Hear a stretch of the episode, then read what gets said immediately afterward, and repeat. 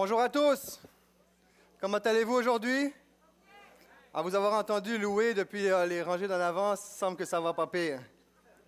Ou si ça allait mal, ça va vraiment mieux. Je suis content de vous voir ce matin. Bonne année à tous. Ce matin, on est dans le deuxième et dernier message euh, de, ce, euh, de thématique, jeûner pour les nuls.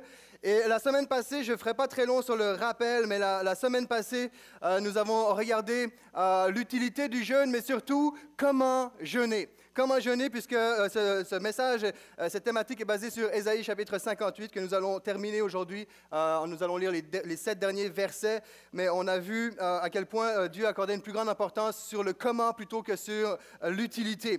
Et évidemment, on a vu comment est-ce qu'il y a une intensité aussi dans, il y a quelque chose de profond, de sérieux. Et surtout aujourd'hui, je vais, je vais mentionner pourquoi et à quel point est-ce que ce, chapitre-là est important. Et on voit cette intensité, cette importance à, laquelle Dieu apporte, accorde euh, en faisant, en demandant à son messager, à son prophète, Ésaïe en l'occurrence, de crier. Hein, on avait commencé la semaine passée, crie à plein euh, gosier, ne retiens pas euh, ta voix. On, a vu qu'en fin de compte, c'était le, c'était le cri d'un Dieu qui était à la fois scandalisé et concerné. Scandalisé devant le constat d'un peuple qui est arrogant et, en même temps concerné devant, devant un, monde, notre monde qui est affamé. Et, c'était le, cri d'un Dieu qui est scandalisé et qui, qui donnait une réponse au cri d'un peuple qui est arrogant et au cri d'un monde qui est affamé. Et aujourd'hui, j'ai vraiment hâte, j'ai toujours, euh, c'est toujours une grande joie et un plaisir d'apporter le message, d'apporter la, prédication. Mais aujourd'hui, j'ai vraiment hâte euh, d'apporter le message que je m'apprête à vous livrer dans, quelques instants, euh, parce que j'ai découvert dans Ésaïe 58, qui est un chapitre très connu, la plupart d'entre nous, vous, nous le connaissons déjà, nous le connaissons très bien, nous avons certainement entendu plusieurs messages sur le sujet. J'ai eu l'occasion de prêcher une fois sur ce chapitre-là, mais d'une façon complètement différente de, de, que j'ai pu le faire euh, dans, euh, de dimanche passé et aujourd'hui. Et euh, ça fait à peu près un mois ou deux, j'ai découvert quelque chose. Peut-être que je suis le seul à avoir découvert cet aspect-là dans, dans Ésaïe 58. Et si je suis le seul, peut-être que vous allez vous dire, ben, il était temps que tu réveilles. Alors réjouissez-vous pour moi, simplement que je me sois réveillé, que enfin je commence à comprendre ce que la parole de Dieu veut dire, ce que la Bible veut dire à nos cœurs. Mais j'ai vraiment hâte de, de vous, le communiquer, ce que j'ai pu découvrir à travers ce chapitre-là. Et euh, c'est intéressant parce qu'on parle de, jeûner, et Isaïe 58 nous parle du jeûne, d'une discipline spirituelle, de, la prière, mais euh, met à côté euh, l'importance aussi de partager, de donner, de s'impliquer dans, les œuvres sociales, de s'impliquer auprès de notre prochain. Et Saint Augustin va résumer Isaïe 58 en disant, Sera-t-il agréé de Dieu ton jeûne si tu ignores ton frère? Jeûner et partager, la prière prend son envol, portée par ses deux ailes. C'est le, résumé que Saint Augustin fait euh, d'Ésaïe. Et dans Ésaïe 58, nous avions, vu aussi que le problème principal pouvait se résumer en, un mot, c'est un problème de cohérence. Et on, retrouve cette réalité-là euh, tout au long des pages de la Bible. On voit comment est-ce que Jésus va se lever euh, contre l'hypocrisie, qui est une forme, qui est une incohérence de dire quelque chose et faire autre chose. Et, ça fait écho à ce passage dans la, première épître de Jean, je le lis pour vous chapitre 4, verset 20. Si quelqu'un dit, j'aime Dieu et qu'il haïsse son frère, c'est un menteur. Celui qui n'aime pas son frère, et qu'il voit, comment peut-il aimer Dieu qu'il ne voit pas? Donc, on, voit vraiment que c'est quelque chose que, Dieu accorde une, grande importance sur nos comportements, sur ce que l'on dit et sur ce que l'on fait. Et à présent, je vous invite à, suivre avec moi Ésaïe 58 à partir du verset 7, chapitre 58 à partir du verset 7. On va lire d'une traite et on va rentrer dans le message après cela. Partage ton pain avec celui qui a faim et fais entrer dans ta maison les malheureux sans asile. Si tu vois un homme nu, couvre-le et ne te détourne pas de ton semblable. Vous vous rappelez, c'est là-dessus qu'on s'est laissé la semaine passée. Nous avons pris la, Sainte Seine, la communion, en, se rappelant que Jésus a, beaucoup fait, a fait beaucoup plus que euh, donner son pain, il a donné sa vie. Et, que l'une des raisons pour laquelle il demande à son messager de crier à plein gosier, c'est parce que Dieu s'attend de notre part, de son Église, de son peuple, de son Église, de ceux qui croient en lui, euh, qui se comportent, que nous nous comportions comme lui-même s'est comporté à notre égard. Et c'est exactement ce que Jésus, toute la description d'Ésaïe, il n'y a rien là-dedans que Jésus n'a pas fait pour nous c'est extraordinaire. Ésaïe 58 est vraiment un, chapitre émouvant et un rappel extraordinaire de ce que Dieu a fait dans chacune de nos vies. Il a dénoué nos liens, etc. Et on, on continue à lire au verset 8. Alors ta lumière poindra comme l'aurore et ta guérison germera promptement. Ta justice marchera devant toi et la gloire de l'Éternel t'accompagnera. Ça, ça commence bien l'année, hein, quand la gloire de l'Éternel t'accompagne.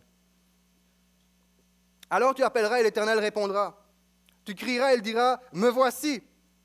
Si tu éloignes du milieu de toi le joug, ou les, toute forme d'oppression, les gestes menaçants et les discours injurieux, si tu donnes ta propre subsistance à celui qui a faim, si tu rassasies l'âme indigente, ta lumière se lèvera sur l'obscurité. Tes ténèbres seront comme le midi. L'Éternel sera toujours ton guide. Il rassasiera ton âme dans les lieux arides. Et il redonnera de la vigueur à tes membres. Tu seras comme un jardin arrosé, comme une source dont les eaux ne tarissent pas. Les tiens rebâtiront sur d'anciennes ruines. Tu relèveras des fondements antiques. On t'appellera réparateur des brèches, celui qui restaure les chemins, qui rend le pays habitable. Verset 13. Si tu retiens ton pied pendant le sabbat ou le jour de repos que Dieu avait demandé à son peuple d'observer, pour ne pas faire ta volonté à mon saint jour, si tu fais du sabbat tes délices pour sanctifier l'Éternel en, en, le glorifiant, et si tu l'honores en ne suivant point tes voies, en ne te livrant point pas à tes penchants et à de vains discours, alors, verset 14, tu mettras ton plaisir. Alors que tu mettras ton plaisir en l'Éternel, je te ferai monter sur les hauteurs du pays, je te ferai jouir de l'héritage de Jacob ton père, car la bouche de l'Éternel a parlé. Et Seigneur notre Dieu, je veux te dire merci pour ta présence au milieu de nous. Je veux te dire merci de nous avoir précédés aujourd'hui dans cette journée comme à chaque journée. Je veux te dire merci Seigneur pour ce temps de louange, d'adoration que nous avons pu t'offrir. C'est un privilège de pouvoir Seigneur chanter ce que tu as fait dans nos vies et déclarer combien tu es grand, combien tu es puissant. Seigneur, merci pour le privilège de savoir que lorsqu'on s'adresse à toi, tu réponds. Merci Seigneur de nous rappeler à quel point Seigneur, tu n'es pas euh, indifférent Seigneur lorsque quelqu'un se met à part pour te chercher, pour jeûner, prier et rechercher tes intérêts. Merci Père. Seigneur, de la même façon que ce chapitre termine en, mentionnant que ta bouche avait parlé. Je prie, Père éternel, que tu puisses continuer à parler, non pas seulement aujourd'hui, mais je prie que ta bouche continue à parler à l'Église, le portail, et à ton Église en général, à travers les quatre coins de cette province au Québec. Je prie, Père éternel, que, ton, que tu puisses parler à ton Église, que tu puisses parler à cette génération, que tu puisses parler à nos voisins, que tu puisses parler à nos amis, à nos familles, à nos parents, que tu puisses parler en tout lieu, Père éternel. Je prie que l'on sache qu'il y a un Dieu vivant, un Dieu qui parle, un Dieu qui a quelque chose à dire, un Dieu qui parle parce qu'il veut dire quelque chose, parce qu'il y a quelque chose de précis à nous dire. Je prie, Père éternel, pour cette année. Nous déclarons l'année 2014 ouverte. Nous déclarons cette année, Seigneur, que tu es celui qui nous précède. Tu es celui qui a créé. Voici le jour que Dieu a créé. Voici l'année que Dieu a créée. Que tout fardeau tombe déjà maintenant. Que tout souci, toute préoccupation, toute insécurité, maintenant, au nom de Jésus, tombe. Et que la paix de ton Saint-Esprit descende dans nos cœurs. Que la paix de ta présence se manifeste. Et que nous puissions rentrer dans cette année avec anticipation, avec joie, en dépit des circonstances, en dépit des défis, en dépit des situations. Nous déclarons ce matin d'ores et déjà que tu es notre Dieu, tu es notre Seigneur, tu es notre pourvoyeur, tu es celui qui prend soin de nous comme tu l'as fait jusqu'à aujourd'hui. Et nous te disons merci à l'avance, y compris pour les épreuves que nous allons avoir. Nous savons déjà que tu vas nous donner la force de traverser ces épreuves. Merci pour les amis que tu mets autour de nous qui nous aident à traverser chaque situation. Merci pour ton Église. Merci, Seigneur, pour ton corps. Merci pour mes frères, pour mes sœurs. Merci pour chaque personne dans cette année, dans la dernière année, qui ont mis leur confiance en toi. Merci pour les projets que tu as placés. Merci pour Terrebonne, Seigneur, où le Seigneur avoir une extension du portail à Terrebonne. Merci pour chaque bénévole. Merci pour chaque donateur dans cette église qui a donné généreusement de son temps, de son argent, afin de faire une différence dans ceux et celles qui souffrent. Merci, ô Dieu. Prends la place qui te revient et parle, Seigneur, à travers ma bouche et malgré mes imperfections. Seigneur, sans toi, je ne suis rien. Il n'y a aucun titre, Seigneur, qui me différencie de qui que ce soit dans ce lieu. Aucun caractère, aucun rien, Seigneur. Je ne suis qu'un homme, un pécheur sauvé par ta grâce. Et je prie que dans ma faiblesse profonde et véritable, tu manifestes l'action de ta grâce et la puissance et l'intervention de ton puissant Saint-Esprit. Amen. Amen. Alléluia.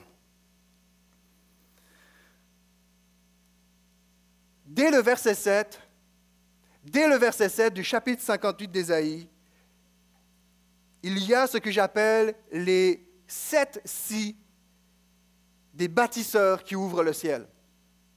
Il y a les sept si. Je le résume et je le paraphrase. Verset 7. Si tu vois et agis, je le résume à mes propres mots à quelque chose près. Si tu vois et agis, etc. Si tu prends position contre l'abus, la colère et l'injure, si tu donnes ce que tu as, si tu apaises et rassasies le pauvre, si tu renonces à ta propre volonté, si tu fais de tes congés une occasion et un plaisir de rechercher Dieu, si tu marches par l'Esprit, lui obéis et ne parles pas pour rien dire, alors le ciel s'ouvrira sur ta vie. Et ça, c'est un des résultats, c'est quelques résultats des effets positifs du jeûne et de la prière. je vous garantis, à quiconque dans ce lieu qui n'a jamais expérimenté le jeûne et la prière, c'est à vous que je m'adresse parce que ceux qui l'ont expérimenté pourraient monter ici et dire ce qu'il dit est vrai. Je vous garantis que si vous prenez un temps, peu importe le temps, 24 heures, 3 jours, peu importe, vous prenez un temps à part dans le jeûne et la prière, vous vous abstenez de nourriture, selon Ésaïe 58, avec un cœur rempli de foi, avec une attitude de, Seigneur, je veux vraiment te rencontrer, je veux, avec une soif de sa présence, avec un cœur droit, euh, honnête devant lui, je vous garantis qu'il y a des montagnes qui vont se déplacer dans vos vies, dans nos vies. Et nous avons besoin de retrouver la puissance qu'il y a dans le jeûne et la prière. Quand un homme, une femme se met à part, il dit Seigneur, il y a juste toi qui compte, même les repas, je vais les mettre de côté, me voici devant toi, que veux-tu de moi, etc. Et tu répands ton cœur. Dieu ne peut pas faire autrement que descendre. Et quand je dis ne peut pas faire autrement, ce n'est pas parce qu'on le manipule. Je parle ici d'un jeune qui est, offert selon le cœur de Dieu, selon Ésaïe 58, et, un cœur disposé à, à l'écouter, à obéir, à le rechercher. Les douze récompenses selon Ésaïe 58. Ton témoignage sera aussi évident. Hein, ta, lumière, ta justice te, précédera euh, en avant, ouvrira ton sentier. Ton témoignage sera aussi évident que la lueur qui précède le lever du soleil. Ta guérison apparaîtra, hein, ta guérison germera, dit Isaïe 58. Ta justice, ton comportement euh, t'ouvrira des portes. Ta justice va te précéder sur ton chemin. Ta façon de te comporter, autrement, est en train de dire, va te précéder. La façon de te comporter, ton comportement, ta justice, comment est-ce que tu te comportes avec ton prochain et avec ton Dieu va t'ouvrir des chemins. Il y a une faveur sur ta vie qui va se manifester. Elle va marcher devant toi, elle va te précéder. Tu seras accompagné de la gloire de Dieu lui-même. Déjà là, on peut arrêter. C'est comme, OK, on est en business. Il y aura une réponse assurée. Tu appelleras, me voici, il répondra. Tu vas appeler, il va dire, me voici, je suis là. Est-ce qu'il va te, se révéler directement du ciel? Peut-être. Est-ce que ça va être à travers un ange? Il est capable de le faire. Est-ce que c'est à travers un texte biblique? Il peut le faire aussi. Est-ce que c'est à travers un ami, un conseil, peu importe, circonstance de temps? Mais il va dire, me voici, je suis là. Tu m'as appelé, je suis là. Tu as besoin, je suis là. Ton témoignage, chasse, ton témoignage chassera les ténèbres. Quand il dit ta lumière se lèvera sur l'obscurité. ton témoignage chassera euh, euh, tes ténèbres, les ténèbres dans lesquelles tu te trouves ou les ténèbres de ton environnement. Tu seras guidé par Dieu en personne. Tu seras spirituellement comblé dans les pires circonstances, puisqu'il dit, tu seras rassasié dans des lieux arides. Wow! La vie n'est pas plus facile pour un chrétien qu'un non-croyant, la différence qu'on a Jésus avec nous. Et on sait à qui s'adresser quand ça va mal.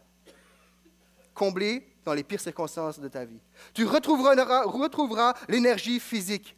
Il redonnera vigueur à tes membres. Il y a une provision en tout temps. Ton jardin sera arrosé, une source intarissable. Ton jardin sera arrosé. Provision en tout temps. Tu laisseras un héritage derrière toi. Les tiens rebâtiront et relèveront les ruines. Tu laisseras un héritage derrière toi. C'est rassurant. Une des, choses que l'être humain cherche à faire, c'est laisser quelque chose, une marque, son nom, une réputation, une entreprise déléguée. Que quand il va partir, il va quitter ce bas monde. Puis ça, c'est instinctif. Ça fait partie de cet instinct de survie. On veut laisser quelque chose derrière nous. Tu laisseras, c'est rassurant de, partir de cette, terre, de ce monde, et de laisser tes fils, tes petits-enfants qui vont continuer l'œuvre que tu as commencée. D'ailleurs, on parle de ça, peut-être que, je ne sais pas si vous êtes au courant, mais euh, aujourd'hui, c'est un, dernier test à, l'église de Portail-Terrebonne. Et le lieu précis, précis, pas dans la région, le lieu précis où euh, l'extension Portail-Terrebonne euh, prend place. Je connais un ami, il y a plusieurs années de cela, je ne me rappelle plus exactement, c'était dans les années 80 ou quelque chose comme ça, euh, qui était dans l'église des frères. Et il me disait, il y a, alors qu'on était dans cette place, on, avait, on était dans un moment difficile, on a déménagé exactement là, on a commencé à faire des réunions de prière et c'est le, lieu où il y a la plus grande croissance que, ce mouvement-là a connu, que cette dénomination-là a connu, où la, présence de Dieu s'est manifestée. Et je suis, je suis euh, heureux, de, après plusieurs années, de, m'arrêter et de dire, Waouh Seigneur, tu as, fait quelque chose dans le passé et tu as encore quelque chose à faire. Et les tiens rebâtiront sur d'anciennes ruines. Et, alors qu'on a eu un, pasteur Sam qui a, fondé l'église de Portail, qu'on on a un, pasteur Maxime qui va prendre l'église à Terrebonne, qui a été consacré euh, dès la naissance à Bob, dès la naissance ou quelques jours après sa naissance, sa naissance euh, par pasteur Sam, et de voir qu'on a un fondateur en pasteur Sam euh, qui, a, qui a sacrifié pour l'œuvre de Dieu, et de voir plusieurs années après, de voir une génération qui se lève, et c'est littéralement, c'est les tiens rebâtiront sur d'anciennes ruines. Et il y a un héritage qui est laissé derrière soi lorsque nous marchons dans l'intégrité la recherche de la présence de Dieu avec intégrité. tu auras une réputation, ta réputation sera reconnue positivement puisqu'il dit, on t'appellera réparateur de brèches, celui qui restaure les chemins et qui rend le pays habitable. Je crois que s'il y a un pays qui a besoin d'être rendu spirituellement et même matériellement habitable, c'est le Québec, c'est la province du Québec. N'est pas la seule. À tous ceux qui entendent ce message à travers euh, euh, les quatre coins de où est-ce que vous pouvez trouver à travers euh, la, sphère de, notre univers, eh bien, Dieu a une œuvre à faire partout, mais on est ici au Québec et je crois que Dieu a une œuvre à faire ici. Il veut rendre habitables des lieux qui étaient inhabitables et ça, il le fait à travers vous et moi et, chacun et chacune d'entre nous. À partir de maintenant, j'aimerais vous communiquer, communiquer ce dont j'ai découvert à propos d'Ésaïe tout récemment. Vous savez, euh, jusqu'à tout récemment, je faisais une distinction entre les œuvres missionnaires et les œuvres humanitaires. En définissant que les œuvres missionnaires, c'est des personnes qui font la mission euh, en, communiquant euh, la présence et le salut de Jésus-Christ, le message de Jésus-Christ. Donc plus, et, dans les œuvres missionnaires, il y a de l'œuvre humanitaire, mais il y a vraiment une notion spirituelle, une notion où on apporte Jésus aux gens, on communique la présence et l'amour de Jésus. Œuvre humanitaire, on fait le bien à, notre entourage, on fait du bien, mais euh, Jésus n'est pas dans le portrait. Et, et encore aujourd'hui, je vais faire, jusqu'à un certain point maintenant, je vais faire une distinction dans le sens que je vais accorder une plus grosse importance aux organismes humanitaires chrétiens que non chrétiens. Pourquoi? Parce que je veux, euh, m'associer et, aider euh, des personnes euh, qui, vont, présenter la personne de Jésus, qui vont se, se, baser et s'attendre à l'intervention du Saint-Esprit dans ce qu'ils font, en plus des œuvres humaines qu'ils font. Mais avec ce texte-là, avec Ésaïe 58, avec ce que j'ai découvert, j'ai réalisé que les œuvres humanitaires sont profondément divines. Ésaïe 58 est, est une réponse, la deuxième, dans cette deuxième partie aujourd'hui, Ésaïe 58 est une réponse en vue de rétablir l'identité de l'humanité, l'identité humaine. C'est une réponse en vue de, redéfinir la responsabilité chrétienne ou la responsabilité de l'Église. C'est une réponse à cela. Rétablir l'identité humaine et redéfinir euh, notre responsabilité en tant que croyant, en tant que chrétien. Et c'est aussi une réponse en vue de redécouvrir une intimité spirituelle réelle avec Dieu. C'est une réponse à notre, quand c'est une réponse à, rétablir euh, euh, euh, notre identité humaine, c'est une réponse à notre raison d'être ou à notre, notre recherche de, notre raison d'être sur la terre. Pourquoi? On va le voir. Vous savez, la, Bible dit, il y a un verset qui dit que la Bible est comme un miroir, hein, dans lequel on peut évaluer où est-ce que nous en sommes dans notre relation avec Dieu, avec notre prochain et notre environnement. Et Isaïe 58 est l'exemple parfait du miroir qui révèle qu'il y a une erreur dans l'image. On l'a vu la semaine passée, je le lis simplement pour vous. Ils veulent connaître mes voies comme une nation qui aurait pratiqué la justice. Tout le message de la semaine passée. Il y a une erreur dans l'image. Dans l'image. Passionné pour moi, mais aucun intérêt pour ton prochain. Hein, Dieu dira. Passionné pour moi, puis on l'a vu la semaine passée. Il y a une erreur dans l'image. Genèse chapitre 1, verset 26, vous le connaissez.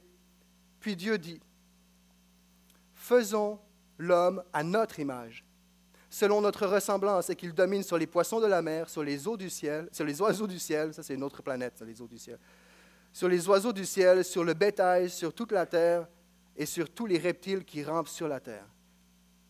Faisons l'homme à notre image. Ça c'est quand même curieux. Quel paradoxe de réaliser que Dieu nous a créés à son image et que ce qui nous préoccupe le plus, c'est notre image. Oh.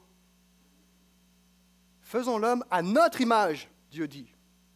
Et nous, faisons pas semblant. ce qui nous préoccupe le plus, c'est notre image. Pas seulement pour avoir l'air, pour être propre, pour aller au travail et là on, se rend chaque jour. De quoi est-ce qu'on a l'air? Qu'est-ce que les gens vont penser de moi? Faut que j'aie l'air d'un leader fort faut que j'aie l'air de quelqu'un qui ne souffre pas. Leader ou pas leader? L'apparence. faut que j'ai l'air de quelqu'un qui a de l'argent. faut que j'ai l'air de quelqu'un qui a des moyens. Mais qu'est-ce que les autres vont penser si je dis une phrase qui n'a pas rapport dans la conversation? Notre image, notre moi, ce que les autres vont penser de nous. Pourtant, la Bible dit, non, non, je vous ai créé à mon image. Ce qui devrait nous préoccuper, premièrement, c'est à quoi ressemble l'image de Dieu. Et c'est dans la mesure où nous allons redécouvrir l'image de Dieu que nous allons nous retrouver nous-mêmes en tant qu'individus et retrouver notre raison d'être sur la terre et dans la vie en général. C'est dans la mesure que nous allons nous concentrer, nous, contempler l'image de Dieu que la paix et la sécurité va prendre place et l'assurance de soi va prendre place. Et c'est parce que l'humanité s'est détournée de l'image, de la face, du visage de Dieu, qui a perdu ses repères, on ne sait plus ce qu'on fait, fait tout et n'importe quoi. Il nous a créés à son image. Vous savez que la théologie, ce terme veut simplement brièvement exprimer l'étude sur Dieu. Hein, c'est la compréhension de Dieu. Mais la télé, pas la télévision, mais la, la téléologie, la téléologie, c'est la recherche de la compréhension de la fin ou d'un but d'une chose qui a été créée ou qui existe. La téléologie, c'est la compréhension, c'est chercher à comprendre à quoi ça sert, c'est quoi le but et la raison d'être pour laquelle telle chose existe. Et je crois que nous avons besoin de rechercher à notre tour, de faire de la théologie, mais de faire de la téléologie pour se rappeler qu'est-ce que, pour quelle raison est-ce que j'ai été créé? Pour quelle raison est-ce que j'existe? Dieu a un plan. Nous sommes le résultat de son initiative. Nous sommes le fruit d'une attention précise de Dieu à notre égard, à l'égard de l'humanité. On n'est pas là par hasard. Nous avons été créés à son image. Nous avons quatre points communs avec les animaux. Quatre points communs. Premièrement, nous sommes, modelés à partir de la poussière de la terre. Deuxièmement, nous avons le même souffle. Troisièmement, nous avons les mêmes besoins vitaux, se nourrir, dormir et se reposer. Et ensuite, quatrièmement, nous sommes tous autant animaux qu'êtres humains, appelés à nous multiplier. Vous relirez la Genèse et je ne vais pas aller trop loin non plus parce que Pasteur Guettin va rentrer en détail à partir de la semaine, prochaine sur toute une série euh, euh, euh, intitulée Origine où il va vraiment rentrer en détail sur plusieurs aspects. Mais, simplement se rappeler ceci, nous avons quatre points en commun avec les, les animaux. Là où je veux en venir, c'est que nous avons seulement deux éléments qui nous distinguent de l'espèce animale. La première, nous avons été créés à l'image de Dieu. Et la deuxième, qui nous distingue, c'est que nous sommes appelés à dominer sur toute la création, les animaux, et à dominer sur la création en général. Qu'est-ce qu'il y a en nous qui puisse être reconnu comme étant l'image de Dieu? Ça, on pourrait en parler longtemps. Il y a de l'encre qui a coulé à ce sujet, comme ça ne se peut pas. Est-ce que c'est notre capacité de rationaliser? Est-ce que c'est notre conscience du bien et du mal? Est-ce que c'est notre aptitude à avoir des relations avec notre entourage? Est-ce que c'est notre capacité à créer comme Dieu crée, euh, d'aimer comme Dieu aime? Est-ce que, c'est, est-ce que c'est, ça peut être toutes sortes de choses, effectivement. Mais ce que j'ai réalisé, et avant d'aller plus loin, avant d'aller plus loin, on a besoin de comprendre quelque chose. Nous avons été créés à l'image de Dieu. L'image de Dieu n'est pas quelque chose que nous possédons. L'image de Dieu n'est pas un logiciel ou une application qui a été ajoutée à l'espèce humaine. Ce n'est pas quelque chose que nous possédons. Être créé à l'image de Dieu, c'est ce que nous sommes. C'est ce que nous sommes. Un être humain, par définition, être humain, c'est être à l'image de Dieu. Ce n'est pas quelque chose qu'on a ajouté. Ce n'est pas un don qui nous a été donné supplémentaire. C'est ce que nous sommes créé à l'image de Dieu.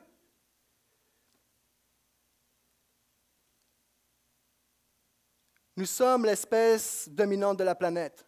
On a colonisé des territoires comme ça ne se peut pas. On a reçu une capacité euh, extraordinaire de s'adapter aux multiples environnements à laquelle nous avons dû faire face. Nous sommes euh, euh, réellement, Dieu nous a appelés à dominer.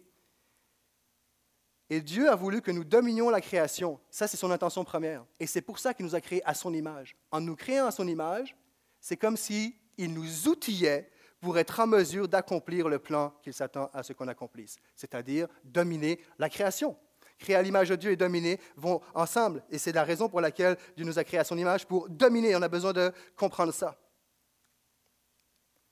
Jusqu'à un certain point, on pourrait dire que Dieu nous a transmis, délégué une autorité semblable à celle d'un roi. Tu vas régner, tu vas régner, tu vas dominer. Il nous délègue son autorité royale. Les rois et les empereurs de l'époque, je n'ai pas oublié Isaïe 58, les rois et les empereurs de l'époque, ce qu'ils faisaient, c'est qu'ils mettaient aux extrémités de leur territoire, ils mettaient une effigie, un portrait, une image de leur visage, afin que lorsque le passant arrivait, puisse se rappeler, ça renvoyait directement à, oh, c'est, exemple, César, qui est, qui est, le, roi sur ce territoire et ses habitants. Un rappel, ça, renvoyait à qui est le souverain roi du territoire en question. L'image représentait l'autorité du vrai roi. C'est comme si euh, à toutes les portes de sortie de l'église de Portail, les portes de secours, etc., on mettait un portrait de Pasteur Guétan pour rappeler que c'est lui le pasteur principal de, l'église de Portail. Pasteur Guétan fait de la cuisine, Pasteur Guétan prêche, Pasteur euh, euh, Guétan. C'est comme, euh, c'est comme si, et même là, on dit, OK, c'est fini, on sort et on, arrive à, à, Terrebonne, l'église de Portail Terrebonne, et là, on voit Pasteur Guétan fait du crossfit, mais ça nous rappelle que Pasteur Guétan est le pasteur principal de l'église Portail Laval et Portail Terrebonne. Il y a un rappel, ah, c'est Pasteur Guétan qui est responsable de l'église. Et encore aujourd'hui, les dictateurs font la même chose. Plusieurs dictateurs l'ont fait et le font encore. Ils mettent leur image pour rappeler c'est qui qui règne sur ce territoire-là. Et même dans, même dans des, dans des, des, sort de ce corps. et même à un niveau euh, plus euh, euh, positif, eh bien, nous allons, comme exemple, quand je vais faire euh, des, soit des funérailles ou un mariage, je vais mentionner bonjour, je viens au nom de l'église de Portail, euh, même quand je vais prêcher à l'extérieur, simplement vous mentionner que l'église de Portail, Pasteur Guétan, vous salue bien, etc. Pourquoi? Parce que je représente, je reflète, je suis ambassadeur, mon, ma, présence reflète qui est en arrière de moi, l'église que je représente. Et alors, de la même façon que ces rois-là, ces empereurs-là mettaient leur image aux extrémités de la terre, de la même façon, euh, de la même façon Dieu place l'espèce humaine Hein, Acte chapitre 1 et quelques. vous serez mes témoins euh, de la Judée à Samarie jusqu'aux extrémités de la terre. De la même façon, nous ne sommes pas une image fixe, nous ne sommes pas un, morceau de béton, nous sommes une image vivante. Et de la même façon, la mission pour laquelle nous avons été créés est de que notre présence, notre visage, ou si vous préférez plus concrètement, euh, notre caractère, nos valeurs, notre comportement, notre façon de, de parler, de se comporter, renvoie à qui est le roi de l'univers. Dieu dit, je, vous ai créé à mon image et, je vous appelle à dominer et à régner. Et alors qu'on se comporte euh, dans, nos vies de tous les jours, on s'en rend pas compte, mais c'est nous renvoyons un message à notre entourage de qui est Dieu lorsqu'on déclare officiellement qu'on est chrétien et croyant. Nous sommes des images vivantes, des reflets vivants, ambulants, à chaque jour de la semaine, euh, pour exprimer qui est Dieu par notre parler, par nos témoignages, par notre comportement. Et ça, c'est quelque chose d'extraordinairement puissant et même dérangeant. Moi, ça me dérange jusqu'à un certain point. L'image est un motif euh, royal. Maintenant, on arrive tranquillement. On a besoin de comprendre quel était le genre de royauté qu'Israël exerçait. Parce que lorsqu'on entend tu domineras sur toute la création, le mot domination, le mot dominer, réveille pas forcément quelque chose de toujours positif. Il y a quelque chose, il y a une notion de, et on le voit autour de nous, où, effectivement l'homme domine, mais très souvent, j'allais dire plus souvent qu'autrement, on va dominer avec tyrannie, avec manipulation, avec des mauvais motifs, avec méchanceté, avec dureté, avec légalisme. Mais quel était le type de royauté en Israël? C'est le concept du roi serviteur. La royauté s'exerçait par le service. La royauté s'exerçait par le service. On est habitué à entendre que nous sommes des intendants sur la terre et c'est correct. Mais il faut faire attention à cette, à cette appellation-là. Le concept de roi serviteur est plus approprié dans le plan de Dieu pour nous que le terme intendance. Pourquoi? Parce que l'intendance peut plus souvent qu'autrement faire allusion, on va parler de gestion matérielle plutôt que de gestion de relations. Quand on parle d'intendance, on parle de gérer des projets, de gérer du matériel. Oui, il peut y avoir des personnes là-dedans, c'est sûr, mais derrière l'idée de l'intendance, c'est je suis un intendant, puis je gère, puis écoute, c'est ma business, puis c'est quoi les statistiques, c'est combien c'est quoi les résultats, euh, euh, les bilans financiers, etc. Puis c'est du matériel alors que Dieu nous appelle à être des rois serviteurs, c'est-à-dire à gérer et vivre avec des relations et en relation avec notre entourage. Un roi, contrairement aux nations qui entouraient, aux autres, à plusieurs nations qui entouraient Israël, un roi existait, régnait pour le bien de son peuple, pour le bien de ses sujets et non l'inverse. Même Israël, c'est comparativement à Canaan, lorsque Canaan, lorsqu'il y avait un roi en Canaan, on le sait euh, que, lorsque le roi avait son, son, territoire, il ne donnait pas du pouvoir avoir un territoire, mais c'est tout lui appartenait. Contrairement à Israël, où on voit qu'il y a, il va, il va, il va euh, répartir euh, des, territoires proportionnellement à la grandeur des familles. Il va par clan, par tribu, par famille. Donc il va, il va répartir. Le roi dans la pensée biblique, dans la pensée divine, était là pour servir. le roi avait, en fait, le roi avait le, le devoir de servir son peuple. Alors oui, les sujets, il y avait une alliance, et cette alliance résidait dans le fait que les sujets devaient servir, devaient obéir et suivre, devaient suivre le roi, mais le roi, de son côté, dans son contrat d'alliance, lui, avait la responsabilité de veiller et fournir une protection pour son peuple. C'est la même chose, la même chose d'ailleurs, roi serviteur, roi berger, c'est la même chose où les brebis devaient suivre le berger, mais le berger avait la responsabilité de prendre soin de ses brebis. Et là, on arrive tranquillement avec Ésaïe 58. Et cette responsabilité euh, résidait dans le fait de, leur fournir une justice, une protection, euh, de leur éviter l'exploitation, l'oppression, euh, toute forme d'abus. Le roi était celui qui prenait soin. D'ailleurs, Psaume 72, et je vais le lire parce que ça vaut la peine, on voit cette, pensée du roi, cette notion du roi dans la pensée biblique. Psaume 72 de Salomon. Ô Dieu, donne tes jugements au roi, c'est une prière, et ta justice au fils du roi. Il jugera ton peuple avec justice et tes malheureux avec équité. Il fera droit aux malheureux du peuple. Il sauvera les enfants du pauvre. Il écrasera l'oppresseur. J'espère qu'il n'y a personne parmi vous qui est oppresseur parce que c'est menaçant ça. Tous les rois se, prosterneront devant lui, toutes les nations le serviront, car il délivrera le pauvre qui crie et le malheureux qui n'a point d'aide. Il aura pitié du misérable et de l'indigent, et il sauvera la vie des pauvres. Et il, les, il les affranchira de l'oppression et de la violence, et leur sang aura du prix à ses yeux.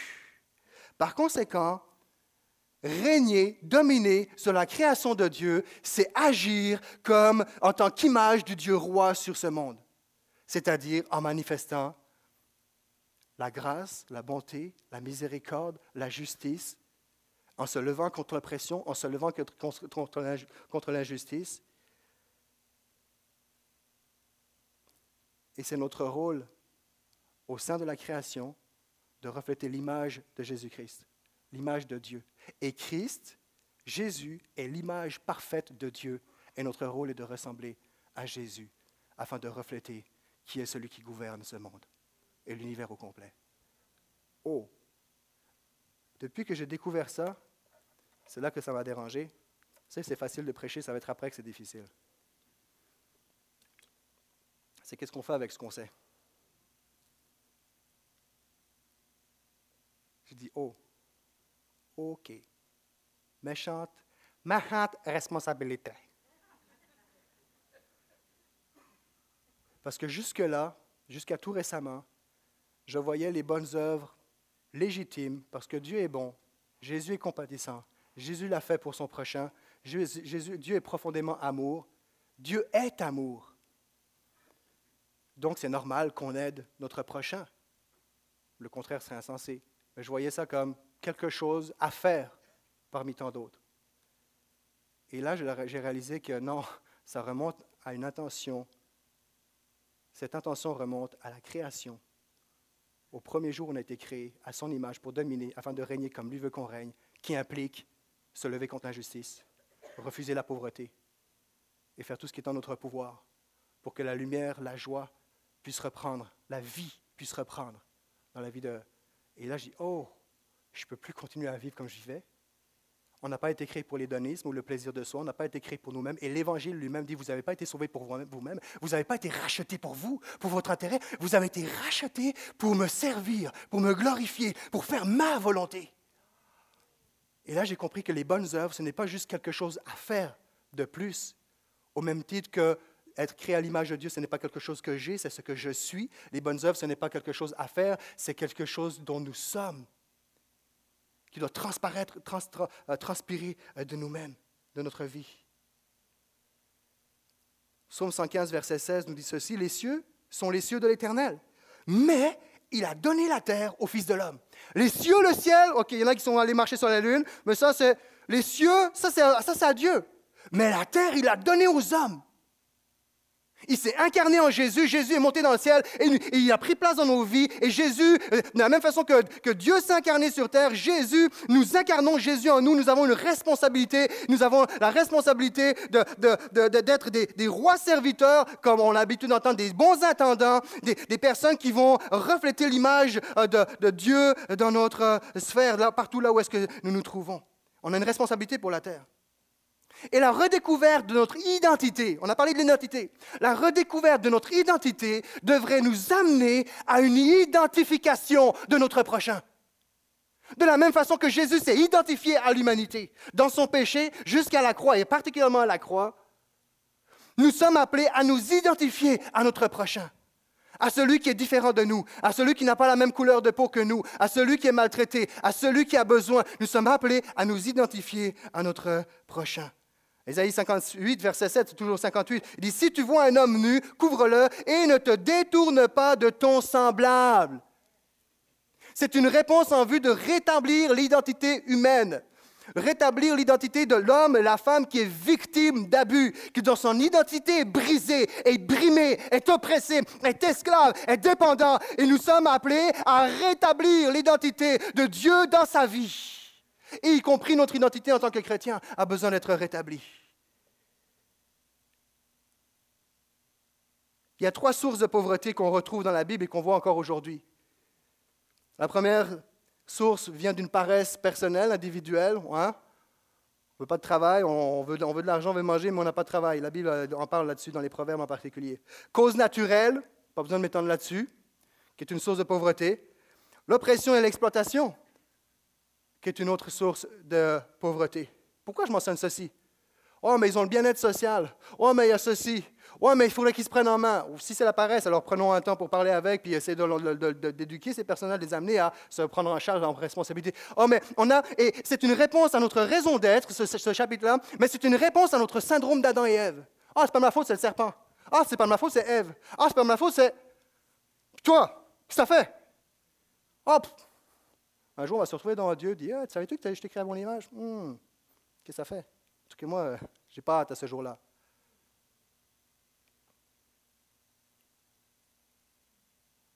L'oppression est une source d'exploitation. Exploitation de, ceux, euh, de ceux qui sont socialement affaiblis. Hein. On parle de statut de veuf, orphelin, étranger. Euh, exploitation de ceux qui sont économiquement affaiblis, de ceux qui, dont l'origine ethnique est une source d'affaiblissement. Israël le début de l'histoire nationale d'Israël a débuté dans l'oppression, dans l'exploitation. Ils étaient minoritaires. Et c'est pour ça que Dieu va leur dire, après la traversée d'Égypte, la mer Rouge va dire, euh, rappelez-vous d'où est-ce que vous êtes venus afin de ne pas vous comporter envers vos semblables comme ils se sont comportés envers vous.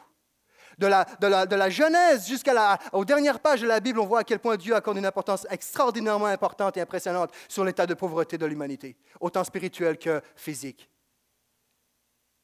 Exploitation due à des excès royaux, à corruption, abus de pouvoir. Je pense qu'au Québec, on sait ce que ça veut dire. Corruption, c'est une bonne connotation corruption judiciaire, des fausses accusations, plusieurs exemples dont je n'ai pas le temps ce matin, mais qu'on retrouve précisément dans, dans, la Bible, des événements précis qui ont pris place. La, dimension de la, pauvreté était tellement importante que la loi de l'Ancien Testament insistait sur le fait que la pauvreté doit être traitée. Lévitique chapitre 25, vous allez pouvoir voir ça. la, loi de l'Ancien Testament met en valeur la structure familiale de la société qui était un moyen de, contrer euh, la pauvreté. Et la, loi encore de l'Ancien Testament comprenait des mesures et systèmes judiciaires sociaux. Euh, le pauvre euh, que les pauvres soient justement traités selon les plans judiciaires. La loi s'adressait à ceux qui détenaient le pouvoir économique social. Il y a énormément de passages, Deutéronome 24, Exode 21. Euh, la loi a, construit de l'Ancien Testament, a construit une, vaste philosophie morale et émotionnelle à propos de la pauvreté. La loi a fait du souci des pauvres le test décisif de l'obéissance du peuple à l'alliance de Dieu a fait de la, pauvreté le test décisif de l'obéissance du peuple de Dieu à l'alliance envers son Dieu. Ce n'est pas, n'importe quoi, on ne rigole pas ce matin dans, dans, ce passage-là d'Ésaïe 58. Moi, j'ai paré quand je l'ai réalisé. Je ris, mais je ris jaune, tu vois.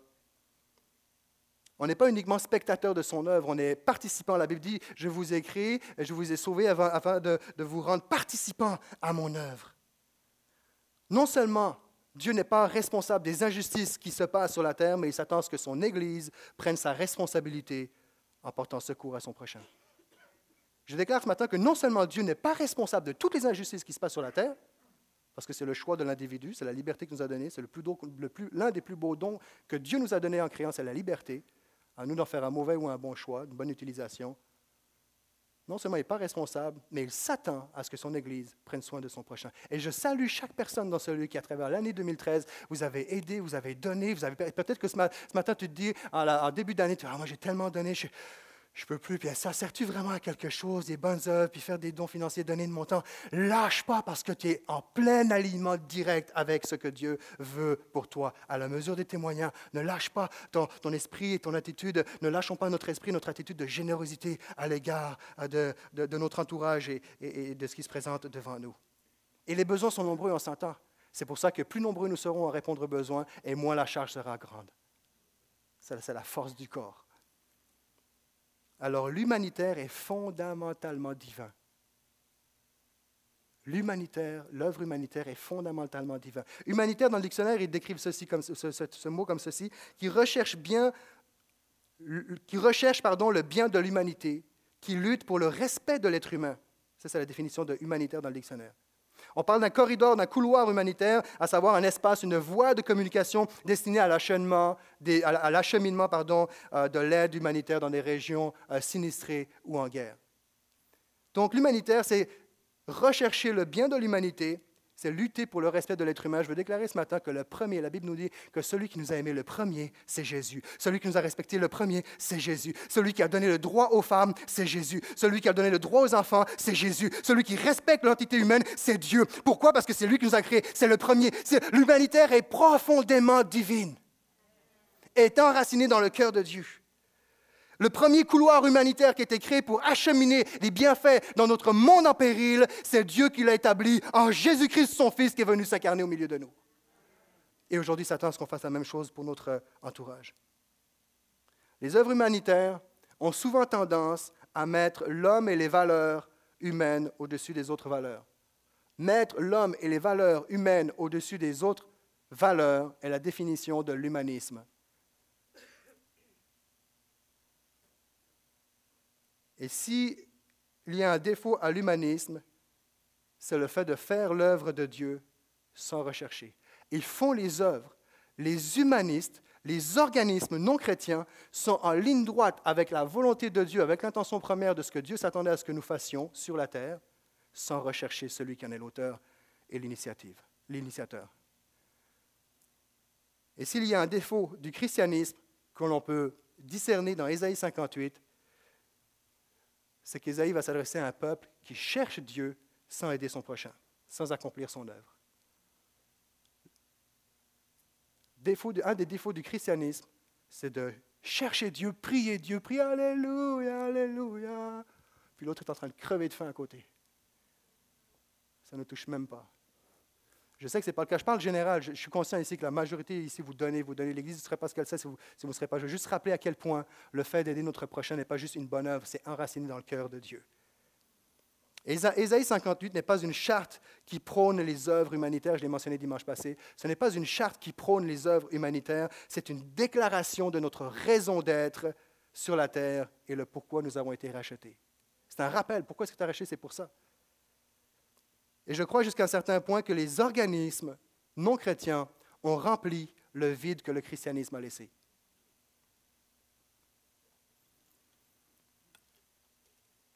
Il y en a quelques-uns qui, ont saisi l'influence, qui ont saisi l'importance de ce cœur de Dieu dans l'application de la société. On pense à, George Williams, Young uh, YMCA, euh, euh, l'association des jeunes hommes chrétiens premier euh, YMCA en 1844 à Londres, premier euh, euh, nord-américain à Montréal en 1851, à Genève en 1852, YMCA à Paris en 1855, On pense à Henri Dunant qui a fait la charte du YMCA pour Paris. Henri Dunant, euh, fondateur de la Croix-Rouge, qui a saisi l'importance du cœur de Dieu dans les œuvres humanitaires. Fondateur de la Croix-Rouge, qui est un chrétien d'une église évangélique à Genève, dans, à Genève, dans laquelle j'ai même pu euh, louer le Seigneur régulièrement. Donc Henri Dunant a compris ça. William Booth, fondateur de l'Armée du Salut, avait compris ça, avait, capté le cœur de Dieu. Euh, Bob Pierce, fondation de Vision mondiale, où il a, en 1947, implanté en Chine Vision mondiale. Il y a des hommes comme ça, et on pourrait en nommer d'autres. Des hommes, il y a des personnes qui ont, saisi l'importance, des gens qui sont certainement pas connus, mais qui ont saisi l'importance de transmettre le cœur de Dieu enfin, en faisant des, œuvres euh, qui vont apporter la lumière, qui vont détacher les liens, qui vont libérer les captifs. Ils ont saisi ça et ces hommes-là ont une influence sur notre société et notre société a beau vouloir rejeter le christianisme et l'Église, mais sans le christianisme et une Église qui marche dans l'intégrité avec Dieu, cette société serait dans une noirceur pire que ce qu'on peut connaître à présent. Merci pour Jésus, c'est pas simplement on peut acclamer notre Seigneur, notre Dieu, qui dépose ce fardeau dans nos cœurs pour accomplir son œuvre autour de nous. L'injustice n'est pas uniquement un mal commis, c'est aussi un bien non accompli.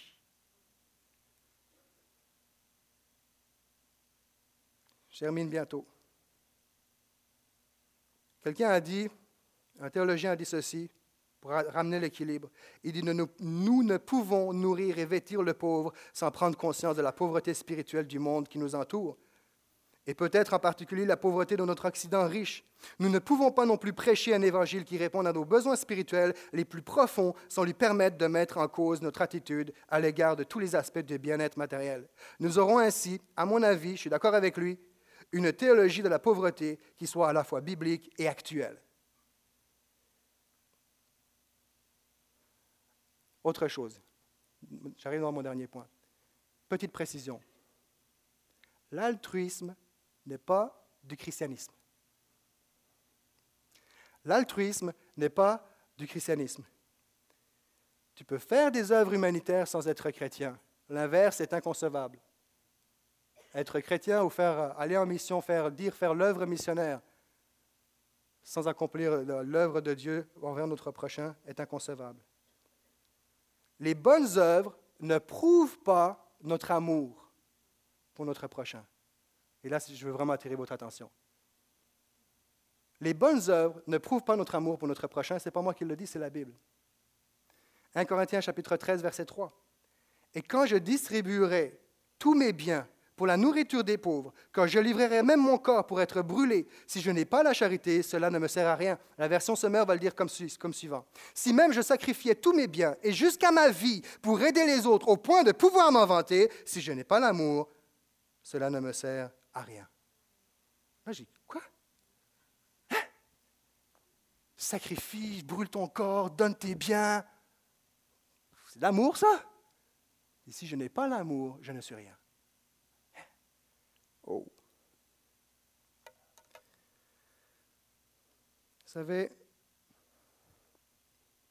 on pointe le doigt sur les motifs de nos cœurs. Après avoir dit tout ce que j'ai dit, c'est notre rôle et notre responsabilité que là où il y a les ténèbres sont, la lumière brille. Là où l'abusé est, nous devons y être. Partout où il y a quelque chose, on amène la lumière. Après avoir tout, et ça, c'est notre rôle et notre responsabilité. Mais il y a une mode, surtout en période d'année. Fin d'année, c'est une fois par année. Alors là, c'est les, guignolés, les porte-à-porte, on va dans la rue, on donne, puis c'est bien, c'est mieux que rien, c'est bien, faut le faire. Mais il y a comme une mode. Et je vais aller plus loin. Nos motifs, c'est quoi d'aider notre prochain? Ça, c'est un autre aspect où j'ai été dérangé. En fait, je ne voulais pas déranger tout ça. Je me suis dit, OK, je vais partager. Moi, je suis très généreux. Ce matin, je partage. Je partage mon dérangement de la part de Dieu dans ma vie. C'est quoi nos motifs? Est-ce que je vais aider mon prochain parce que la Bible me le dit? Est-ce que je vais aider mon prochain parce que, tout le monde le fait? Est-ce que je vais aider mon prochain pour pouvoir m'en vanter? Est-ce que c'est quoi, est-ce mon motif d'aider les autres? Je vais aller plus loin, alors que, j'étais euh, pasteur à l'époque d'une église euh, euh, et, jusqu'à récemment, c'est quoi nos motifs? Est-ce que faire des bonnes, est-ce que, je pose la question autrement, est-ce que Jésus, lorsqu'il faisait preuve d'altruisme, est-ce que c'était dans une intention d'attirer des gens à lui? Je le dis différemment. Est-ce que les bonnes œuvres est une forme, est une stratégie dans le, dans le, dans la, dans la, l'intention de, de, de Jésus? Est-ce que Jésus, lorsqu'il aidait quelqu'un, c'était une stratégie pour attirer des gens à lui, à son empire, à son église, à son royaume? Savons-nous combien de pasteurs et d'églises font des bonnes œuvres avec le motif d'attirer des gens dans leur empire, dans leur église, dans leur... Oh, ça fait mal, je le sais, je le sens. Et je l'assume. Pleinement. Parce qu'il faut que Dieu change nos cœurs. Je ne dis pas qu'on est tous comme ça, mais on a besoin de se mettre en question. La réponse est non.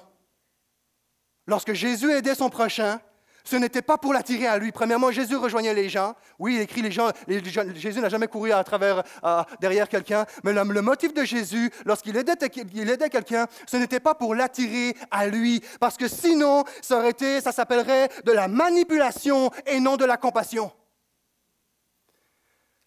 La réponse est non. Parce que lorsqu'il voulait qu'on le suive, il n'avait pas besoin d'attirer en appâtant les gens. Il avisait même très clairement à quel point ça allait être difficile et coûteux de le suivre. Tu veux me suivre? Tu as guéri de la lèpre, je t'ai donné à manger. Ah, tu veux me suivre? Est-ce que tu sais que c'est ta vie qui va te, coûter? Est-ce que tu sais que tu risques de perdre ta réputation près de ta famille? Est-ce que tu sais qu'à cause de moi, tu peux perdre ton emploi? Est-ce que tu sais que si tu me suis, ce n'est plus ta volonté que tu dois primer, mais c'est la mienne? Jésus n'a jamais cherché à attirer quelqu'un par les bonnes œuvres.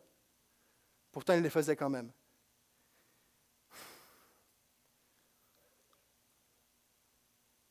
Et là où ça me dérangeait, je réalise, je Seigneur, touche mon cœur. Pourquoi je fais ça? Parce que tout le monde le fait? C'est la nouvelle méthode de croissance d'Église. Ouvrir une friperie, un endroit pour manger.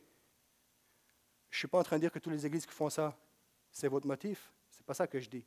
Je dis, faisons attention que ça ne soit pas le motif. Et pour certains, c'est votre motif. C'est clair et net. Pour certains, ça l'est. Je vais faire grandir mon église, je vais ouvrir une banque alimentaire. Les gens vont venir. OK, le motif en arrière, c'est bon parce qu'on veut les amener à Dieu. Mais ce n'est pas bon aux yeux de Dieu. Le motif de Jésus lorsqu'il aidait son prochain, c'était inconditionnel. C'était un élan spontané. C'était, de cœur. il, il, il, aidait les lépreux. Il y en a juste un qui est venu le remercier. Il a continué à aider les gens pareil. Ce n'est pas une question de je suis pasteur, il faut que je fasse des œuvres. C'est une question de je suis créé à l'image de Dieu. C'est plus une question de titre. C'est plus une question de ministre. C'est plus une question de ministère. C'est plus une question de croissance. C'est une question de je suis créé à l'image de Dieu. Et j'ai la responsabilité de, de, transmettre cette image autour de moi et que cette compassion brûle dans, mon cœur, dans nos cœurs. C'est quand, c'est quoi, c'est quoi nos motifs? Jusqu'à quel point, je vais inviter les musiciens à venir me rejoindre. Jusqu'à quel point est-ce que je suis touché par le besoin de l'autre? Jusqu'à quel point, comme dernièrement, je réalisais, et, et j'ai aucun mérite là-dedans parce que je médite sur le sujet. Alors c'est sûr que c'en est mes pensées. J'ai aucun, aucun mérite. Seigneur, pardonne-moi. Mais grâce au fait que je méditais ce sujet, à moins 40 cette semaine passée, j'étais en train de déblayer ma voiture et, là, je, je, réalisais, je méditais mon texte et je disais, Seigneur, je, suis sorti sans les gants et j'avais froid. Je n'aurais pas voulu rester même pas 20 minutes dehors en, en chandail dans cet état-là. Il y a des hommes et des femmes qui sont dans la rue et qui ont froid et qui meurent. Jusqu'à quel point est-ce que je suis réveillé dans la nuit? C'est une façon de parler pour exprimer une intensité qui est là. Et je me lève, je me mets, je prie et je réalise qu'il y a des jeunes filles, des jeunes femmes qui sont abusées sexuellement. Jusqu'à quel point est-ce que je pleure pour cette nation? Jusqu'à quel point je pleure pour celui qui est opprimé? Et c'est ça le cœur de Dieu. C'était le cœur de Jésus. Pas pour les attirer à un empire, mais pour répondre à leurs besoins parce que c'est ce que Dieu est. Qu'on lui dise merci, qu'on l'envoie paître ailleurs, c'est ce qu'il est. La nature profonde de Jésus, c'est celle-ci.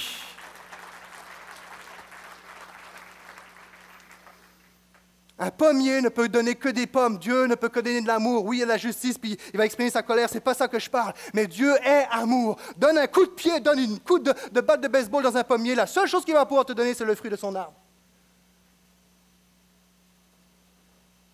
Alors, on doit faire les œuvres humanitaires, mais avec des motifs qui sont simples, pas pour faire grandir nos réputations humaines, nos empires et nos églises. Ben, parce qu'il y a des gens qui souffrent. Dieu est lumière. Nous sommes, appelés à être la lumière du monde. Hein, merci Seigneur parce que Jésus va dire, j'ai souffert de la faim, Matthieu 25. J'ai souffert de la faim, tu m'as donné à manger, vous m'avez donné à soif quand j'avais soif, j'étais en prison, etc. Les disciples vont dire, ah ouais, c'est quand qu'on a fait ça? Il dit, à chaque fois, vraiment, je vous l'assure, à chaque fois que vous avez fait cela à un moindre de mes frères, que voici, c'est à moi-même que vous l'avez fait. Je parle d'une intimité spirituelle avec Dieu ici. Tu as fait ça, c'est à moi que tu l'as fait. Opprimer le, pauvre, c'est outrager son Créateur. Mais, avoir de la compassion pour les indigents, c'est l'honorer. Proverbe 14, 31. 29, Proverbe 29, 7. Le juste reconnaît le droit des pauvres, mais le méchant ne s'en préoccupe pas. Pas le méchant y abuse, pas le méchant s'en moque, pas le méchant euh, euh, lui, lui vole de l'argent. Le méchant ne s'en préoccupe pas. C'est terrible. Qu'il s'agisse de la création, du moment où nous avons été créés, de la littérature de la sagesse, psaume, Job, Ecclésiaste, qu'il s'agisse des prophètes, qu'il s'agisse des récits d'histoire d'Israël, la pauvreté, la place de la pauvreté est constante, constamment présente. Et constamment, il y a une responsabilité sur son peuple et son Église pour intervenir, pour faire quelque chose. Les prophètes, lorsqu'ils se levaient, souvent, plus souvent, l'une des raisons principales pour lesquelles ils se levaient, c'était contre l'abus et l'oppression que des rois et des personnes exerçaient. J'aimerais terminer à présent. Ésaïe 58 résume onze conséquences de nos états d'âme, onze conséquences de nos péchés. Ésaïe 58 parle de violence, de pauvreté, de méchanceté, de ténèbres, de maladie, d'injustice, de solitude, d'abus, de vide intérieur, de perdition, de destruction, de rébellion. Et ce qui est magnifique, c'est que nous sommes notre propre cause à cette chute-là, et Dieu a choisi à travers Jésus-Christ que l'homme devient moyen de rédemption pour sa, sa génération. Il y a des hommes et des femmes qui sont là-dedans, qui vivent, et, nous-mêmes, nos cœurs, on peut avoir de la méchanceté, il y a encore des ténèbres, mais Dieu est venu pour rétablir ces choses-là. Il dit, voici le jeûne auquel je prends plaisir, détache les chaînes de la méchanceté, dénoue les liens de la servitude, renvoie libre les opprimés, et que l'on rompe toute espèce de joug. J'aimerais vous, j'aimerais vous inviter à vous lever, s'il vous plaît, et j'aimerais qu'on puisse terminer. Euh, le seul appel que j'aimerais faire, c'est simplement, j'aimerais nous inviter à la lumière de ce que nous venons d'entendre Seigneur, comment est-ce que je peux détacher les liens de l'opprimé? Comment est-ce que je peux libérer le captif? Comment je peux faire? Je veux prier, j'aimerais qu'on prenne un temps ce matin, quelques secondes, quelques minutes. Que Seigneur dépose un rêve dans ton cœur ou peut-être réveille un projet qui s'est évanoui pour accomplir quelque chose avec ce que tu es avec ta personnalité. Il y a des gens, vous le faites déjà à travers vos emplois, à travers vos travaux. Moi, j'ai un ami qui est un spécialiste en, informatique et, de la finance et il aide, il aide des chrétiens autour à, se relever financièrement, à, redresser, à faire un, plan financier pour, euh, euh, pour, leur vie, pour leur foyer. Euh, je connais des personnes qui sont dans, dans, dans, dans le domaine de, l'impression, vont, vont, permettre à ce que des, des œuvres puissent se faire en donnant gratuitement, que des, des, pamphlets soient imprimés gratuitement. Il y a toutes sortes de moyens. Là où est-ce que Dieu t'a placé? Dans le, dans le travail dans lequel, la sphère dans laquelle Dieu t'a placé, comme éducatrice, comme infirmière, comme chauffeur sur la route, chauffeur de camion, comment est-ce que Dieu peut se servir de toi pour, pour relever l'opprimé? Il y a quelqu'un autour de toi, peut-être que tu peux faire une différence dans sa vie. Il y a des, y a des personnes ici, euh, certainement, vous avez, on a, on a entendu l'annonce euh, tantôt, mais euh, la, la, Bible dit qu'il manque d'ouvriers à temps plein. C'est moi qui, qui, rajoute à temps plein, parce que je crois qu'on est tous ouvriers pour Dieu à temps plein. Mais il y a des, il y a des hommes, des femmes ici, vous avez possiblement que Saint-Esprit veut t'appeler à t'engager à, suivre un collège biblique à devenir pasteur, directeur de louange dans la relation d'aide. L'Église a besoin. C'est comment, c'est quoi que Dieu a pour toi pour cette année? Quel est le projet avec ta personnalité, avec, avec, tout, avec tout ce que tu es, les talents que Dieu nous a donnés, que tu as donnés? Comment? La prière, c'est juste, est-ce qu'on peut simplement demander à Dieu, comment est-ce que je peux te servir? Et si on a juste des choses à remettre en ordre dans notre cœur, Seigneur, je réalise que ma compassion, elle s'est éteinte. Je réalise que je suis devenu vraiment un ministre dans le vrai sens du terme, un fonctionnaire de l'Évangile. Alors Seigneur, pardonne moi purifie-moi, purifie mon cœur, fais redescendre, dépose ta compassion dans mon cœur. Est-ce qu'on peut juste se présenter devant Dieu alors qu'on ouvre cette année? Alléluia. Jésus. Et en même temps dire Seigneur, merci. Merci pour tout ce que tu as fait, parce que toi, tu l'as fait pour nous. Merci Jésus.